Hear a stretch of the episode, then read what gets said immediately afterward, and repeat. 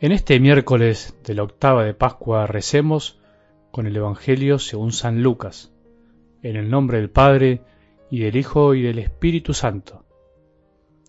Ese mismo día dos de los discípulos iban a un pequeño pueblo llamado Emaús, situado a unos diez kilómetros de Jerusalén. En el camino hablaban sobre lo que había ocurrido. Mientras conversaban y discutían, el mismo Jesús se acercó y siguió caminando con ellos pero algo impedía que sus ojos lo reconocieran. Él les dijo, ¿qué comentaban por el camino? Ellos se detuvieron con el semblante triste y uno de ellos, llamado Cleofás, le respondió, ¿Tú eres el único forastero en Jerusalén que ignora lo que pasó en estos días? ¿Qué cosa? le preguntó. Ellos respondieron, lo referente a Jesús el Nazareno, que fue un profeta poderoso en obras y en palabras, delante de Dios y de todo el pueblo, y cómo nuestros sumos sacerdotes y nuestros jefes lo entregaron para ser condenado a muerte y lo crucificaron.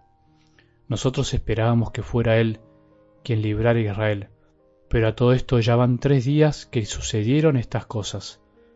Es verdad que algunas mujeres que están con nosotros nos han desconcertado. Ellas fueron de madrugada al sepulcro y al no hallar el cuerpo de Jesús, volvieron diciendo que se les habían aparecido unos ángeles asegurándoles que Él está vivo. Algunos de los nuestros fueron al sepulcro y encontraron todo como las mujeres habían dicho, pero a Él no lo vieron. Jesús les dijo, hombres duros de entendimiento, ¿cómo les cuesta creer todo lo que anunciaron los profetas? ¿No era necesario que el Mesías soportara esos sufrimientos para entrar en su gloria?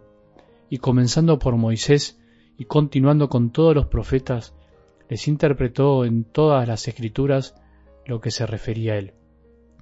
Cuando llegaron cerca del pueblo donde iban, Jesús hizo ademán de seguir adelante, pero ellos le insistieron, Quédate con nosotros, porque ya es tarde y el día se acaba. Él entró y se quedó con ellos, y estando a la mesa tomó el pan y pronunció la bendición. Luego lo partió y se lo dio. Entonces los ojos de los discípulos se abrieron y lo reconocieron, pero él había desaparecido de su vista. Y se decían, ¿no ardía acaso nuestro corazón mientras nos hablaba en el camino y nos explicaba las escrituras? En ese mismo momento se pusieron en camino y regresaron a Jerusalén.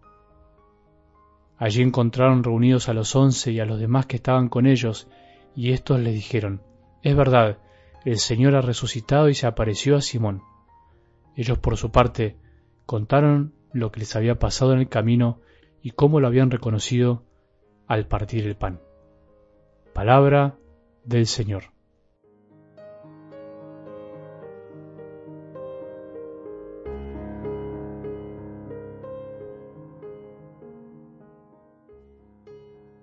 Ir caminando de Maús, en definitiva, es volver a lo de siempre, volver a lo conocido por haber dejado de confiar, por no animarse a creer.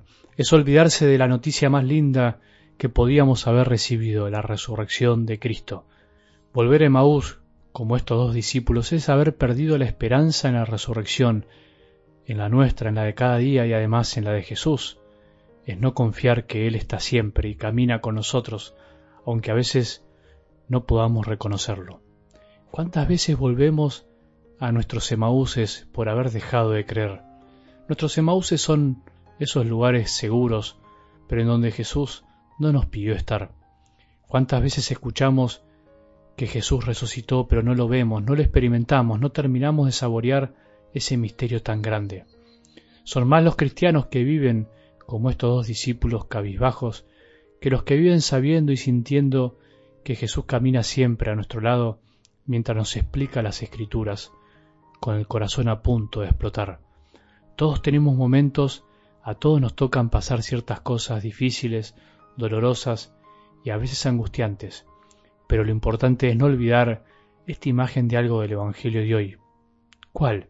Que mientras caminamos así por la vida, queriendo que el pesimismo nos gane y nos llene el corazón, mientras caminamos con el corazón encerrado en nuestros pensamientos, mientras hablamos entre nosotros como retroalimentando la mala onda de un mundo que siempre parece superarse a sí mismo en maldad y en locura, mientras pasa todo eso, Jesús se pone de nuestro lado, camina a nuestro lado, le encanta caminar con nosotros para llevarnos de a poquito al lugar donde podemos reconocerlo. No es lo mismo llegar a Emaús sin Jesús que con Él.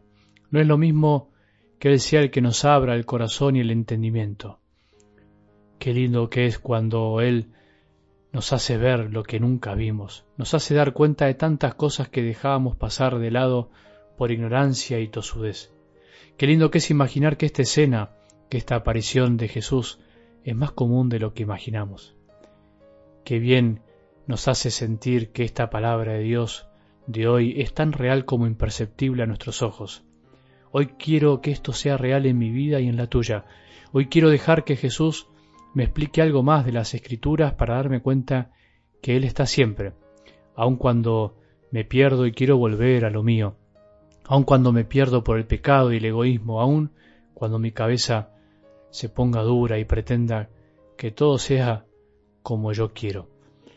Alguien me dijo una vez que quería hablar conmigo con urgencia porque estaba viviendo una situación difícil.